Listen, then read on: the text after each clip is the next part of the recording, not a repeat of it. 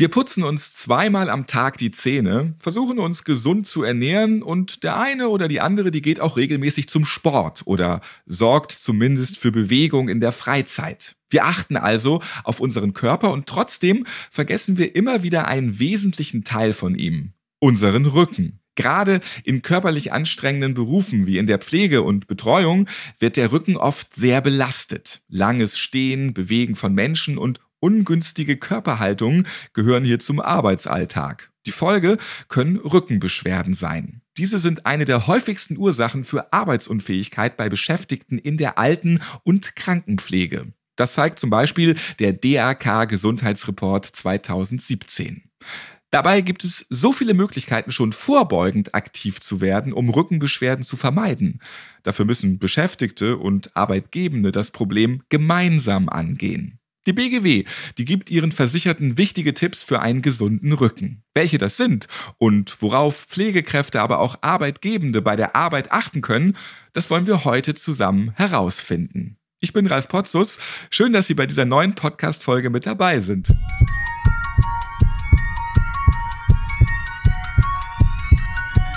Herzschlag für ein gesundes Berufsleben. Der BGW-Podcast.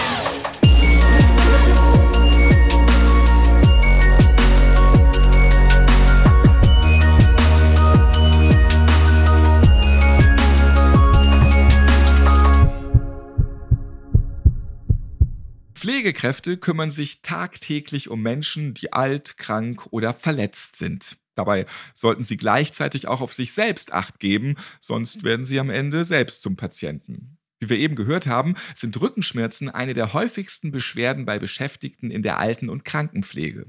Vorsorge ist hier deshalb ganz wichtig. Die Frage, wie Pflegekräfte ihren Rücken am besten gesund halten, das wird uns heute Stefan Kuhn vom BGW Präventionsdienst beantworten. Hallo. Hallo, Herr Potzus. Guten Tag an alle Zuhörenden. Ich habe heute auch noch einen zweiten Gast, Barbara Beate Beck, Berufspädagogin für Gesundheitswissenschaft, Trainerin und Beraterin für ergonomische Arbeitsweise in der Pflege vom Forum FBB.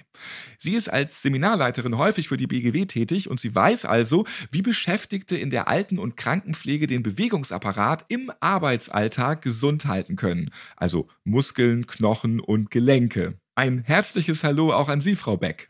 Ja, auch von mir einen schönen guten Tag an alle Zuhörenden. Der Begriff Rückenbeschwerden, ja, der wird durchaus inflationär benutzt, von der einfachen Verspannung bis hin zu den Abnutzungserscheinungen der Bandscheiben oder der kleinen Gelenke der Wirbelsäule ist da ja alles möglich. Häufig sind auch andere Bereiche des Körpers betroffen, Schulter oder Kniegelenke. Herr Kuhn, welche Rolle spielen Rückenbeschwerden oder Erkrankungen der Lendenwirbelsäule bei der BGW? Ja, Beschwerden des Muskel-Skelettsystems sind leider sehr häufig die alltäglichen Begleiter von Pflegekräften in ihrer Berufspraxis. Bei der BGW wurden 2018 und 2019 etwa dreieinhalbtausend Verdachtsmeldungen auf eine Berufskrankheit der Lendenwirbelsäule aus den Bereichen der Alten- und Krankenpflege gemeldet. Diese Meldungen spiegeln nach unseren Erfahrungen der Präventionsdienste jedoch nicht das reale Geschehen in Betrieben wider. Welche Belastung hält ein Rücken überhaupt aus? Und ab wann wird es gefährlich? Ja, das lässt sich leider nicht pauschal sagen. Die körperliche Belastbarkeit ist individuell sehr, sehr unterschiedlich. Es ist aber davon auszugehen, dass ab einem Gewicht von ca. 10 Kilogramm für Frauen und ca. 20 Kilogramm für Männer eine Gefährdung besteht. Viel wichtiger ist es aber zu wissen, dass das individuell richtige Maß an Belastung den Rücken gesund erhält. Das heißt im Klartext, dass es gleich schlecht ist, wenn der Rücken unterfordert wird, wie zum Beispiel beim zu langen Sitzen, als auch überfordert beim Heben oder Tragen von zu hohen Lasten. Unsere Bandscheibe unterscheidet aber dabei nicht, ob ich eine Last wie eine Getränkekiste hebe oder einen Sack Kartoffeln von 50 Kilogramm oder einen lebenden Menschen. Der menschliche Körper ist physikalisch gesehen genauso eine Last wie ein Gegenstand. Aus diesem Grund hat die BGW mit dem Institut für Arbeitsphysiologie an der TU Dortmund eine messtechnische Studie durchgeführt, um die Belastung der Lendenwirbelsäule von Pflegekräften zu erforschen. Die Belastung der Lendenwirbelsäule herauszufinden ist jedoch sehr kompliziert, weil die Pflegekraft ja nicht nur das physikalische Gewicht des Menschen bewegt, sondern dabei auch in einer meist weit vorgebeugten Haltung steht und oftmals auch noch Drehbewegungen durchführt. Die Ergebnisse sind eindeutig. Alle Tätigkeiten im oder aus dem Pflegebett heraus sind gefährdend. Besser wird's nur bei einem aktiven Menschen oder bei einem Einsatz von kleinen und technischen Hilfsmitteln, unseren kleinen und großen Helfern. Frau Beck, wie können Pflegekräfte grundsätzlich erst einmal Rücksicht auf ihren Rücken nehmen? Also wie können Beschäftigte in der Alten- und Krankenpflege den Bewegungsapparat im Arbeitsalltag gesund halten? Also Muskeln, Knochen und Gelenke. Welche Tipps haben Sie da? Ja, vielleicht nehmen wir dazu ein Beispiel aus der Praxis. Eine Patientin im Krankenhaus möchte vom Bett in den Rollstuhl gebracht werden oder gehen. Das Pflegebett sollte höhenverstellbar sein um angepasst werden zu können. Die Pflegekraft muss die ergonomische Arbeitsweise beherrschen. Auch muss sie Kenntnis haben, wie sie die Ressourcen der Patientin ausnutzen kann, also wie die Patientin sich selbstständig bewegen könnte, um sich selbst so wenig wie möglich zu belasten. Die Pflegekraft muss also sowohl die ressourcenorientierte als auch die ergonomische Arbeitsweise anwenden können. Und das idealerweise in Kombination. Diese beiden Arbeitsweisen ergänzen sich. Lernen wird sie diese Arbeitsweisen in der Ausbildung, aber auch in entsprechenden Fortbildungen, also zum Beispiel Ergonomietrainings, die das Unternehmen anbieten sollte. Es sollte unbedingt verhindert werden, dass Pflegekräfte sich zu sehr belasten. Frau Beck, welche Hilfsmittel gibt es denn dafür zum Beispiel? In der Praxis wird hier unterschieden zwischen den sogenannten kleinen und technischen Hilfsmitteln. Beide Arten müssen in ausreichender Anzahl vom Unternehmen zur Verfügung gestellt werden, sonst können die Pflegekräfte damit nicht adäquat arbeiten.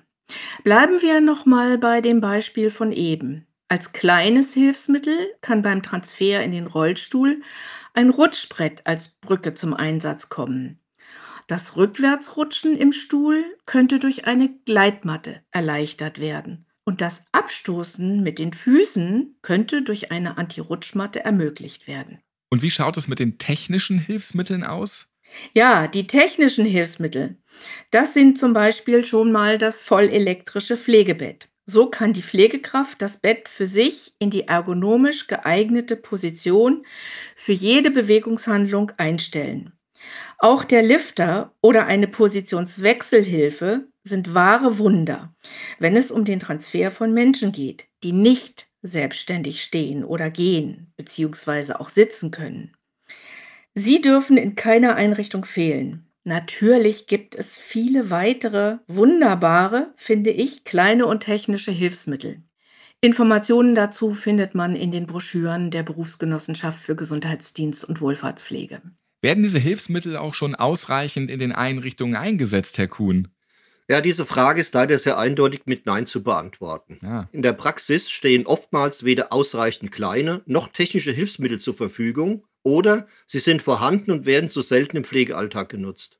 Das ist für mich als Präventionsexperte nicht wirklich erklärbar, denn gerade kleine Hilfsmittel sind nicht nur zur Entlastung der Pflegekräfte nützlich, sondern sie sind als Hilfe zur Selbsthilfe zur Haltung und Förderung der Mobilität für die unterstützungsbedürftigen Menschen nicht ersetzbar. Die betrieblichen Rahmenbedingungen müssen natürlich auch passen, damit die Beschäftigten ergonomisch arbeiten und Hilfsmittel einsetzen können. Welche Tipps haben Sie hier denn für die ganzen Unternehmen?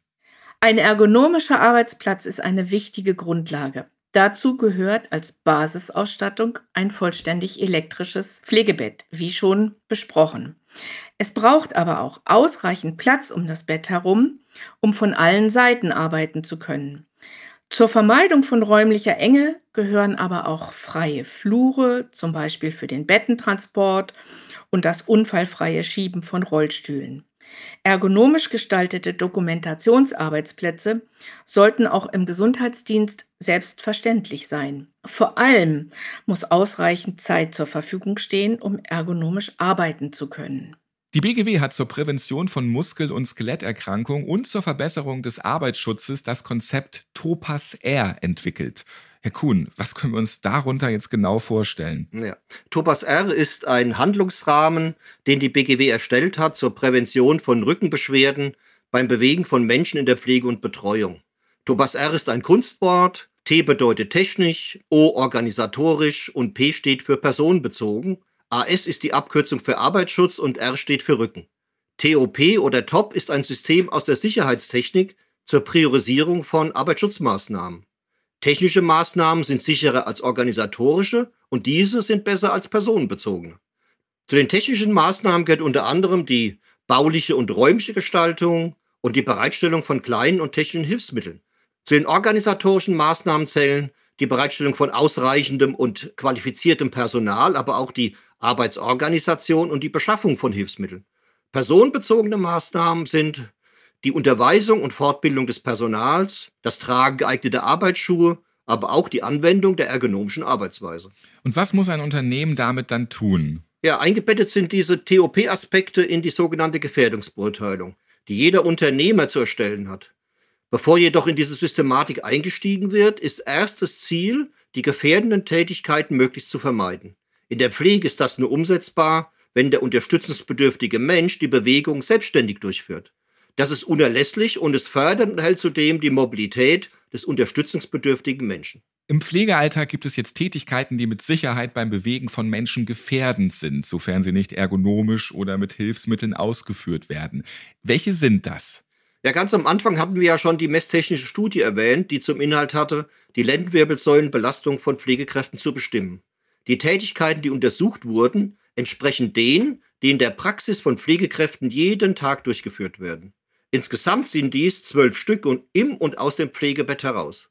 Die wichtigsten drei gefährdenden Tätigkeiten sind, einen Menschen im Bett Richtung Kopfende zu bewegen, die zweite ist, einen Menschen im Bett zum Rollstuhl transferieren und abschließend einen gestürzten Menschen vom Boden aufheben. Allen drei Tätigkeiten ist gemeinsam, dass die Lendenwirbelsäulenbelastung circa dreimal so hoch ist, wie sie eine gesunde Bandscheibe aushalten kann. Dazu kommt noch das Schieben und Ziehen von Betten, Rollstühlen und Essenswagen teilweise sehr lang andauernde Tätigkeiten in einer vorgebeugten oder verdrehten Haltung, wie beim Waschen oder Nahrung reichen, komplettieren das körperlich anspruchsvolle Anforderungsprofil einer Pflegekraft. Die BGW erarbeitet derzeit für die Bewertung und Vermeidung dieser Gefährdung tätigkeitsspezifische praktische Handlungsanleitung. Das heißt, wie gehe ich in der Praxis vor, zum Beispiel beim Bewegen Richtung Kopfende im Bett. Die BGW bietet zum Thema Rückengesundheit auch Seminare und Beratungen an. Ja, für mich als Präventionsexperte gehört die Beratung vor Ort durch den Präventionsdienst zu den effektivsten Maßnahmen. Hier werden die notwendigen Schritte für eine Gesamtstrategie individuell für jeden Betrieb festgelegt. Führungskräfte haben aber auch die Möglichkeit, Seminare zu besuchen. Diese Seminare stellen die Strategien und Maßnahmen zur Prävention von Muskel- und Skeletterkrankungen umfassend dar. Vor Ort kann sich ein Betrieb der BGW beim Strategietag Rücken individuell beraten lassen. Dieser Tag beinhaltet unter anderem die Sensibilisierung zu den Themen ergonomische Arbeitsweise und Einsatz von Hilfsmitteln. Und wichtig ist für unsere Betriebe, diese Angebote sind alle kostenfrei. Nicht möglich ist jedoch aus Kapazitätsgründen Schulung für jeden einzelnen Beschäftigten. Hierfür muss das Unternehmen selbst nach geeigneten Experten suchen. Auch wenn die Arbeit körperlich anstrengend ist, die Sicherheit und die Gesundheit stehen natürlich auch bei Pflegekräften im Vordergrund. Rückenbeschwerden sind oft vermeidbar, dafür gibt es viele Präventionsmaßnahmen. Vielen Dank an Stefan Kuhn von der BGW und Barbara Beate Beck vom Forum FBB für all die wertvollen Tipps und Informationen. Bleiben Sie in Bewegung. Es lohnt sich, sich um den Rücken zu kümmern. Viel Erfolg. Ja, und denken Sie an die Nutzung der kleinen und großen Helfer. Sie machen Ihnen das Arbeitsleben sehr viel leichter. Worüber wir jetzt noch nicht gesprochen haben, was hilft dem Pflegepersonal eigentlich, wenn trotz Präventionsmaßnahmen Rückenbeschwerden auftreten? Welche Maßnahmen gibt es, die vor allem auch nachhaltig helfen? Diese Frage, die werden wir im zweiten Teil unseres Podcasts zum Thema Rückengesundheit klären. Seien Sie bei der nächsten Folge also gerne wieder dabei. Bis dahin finden Sie viele weiterführende Informationen auf der Website der BGW unter www.bgw-online.de slash Rücken und Rücken hier mit UE. Weitere Links zu Seminaren, dem Topaz-R-Modell, Informationsbroschüren oder auch zu der Forschungsstudie Lendenwirbelsäulenbelastung durch Patiententransfers finden Sie in den Shownotes. Und wenn Sie dreimal nacheinander ganz schnell Lendenwirbelsäulenbelastung sagen können, dann funktioniert auf jeden Fall Ihre Sprache perfekt. Sie können auch gerne auf der Podcast-Seite vorbeischauen und alle weiteren Folgen des BGW-Podcasts anhören. Schicken Sie uns auch hier gerne eine Bewertung oder schreiben Sie uns Ihre Anregungen und Themenideen. Ganz einfach unter www.bgw-online.de slash podcast. Ich freue mich, wenn Sie auch beim nächsten Mal wieder mit dabei sind. Bis dahin bleiben Sie gesund und zuversichtlich.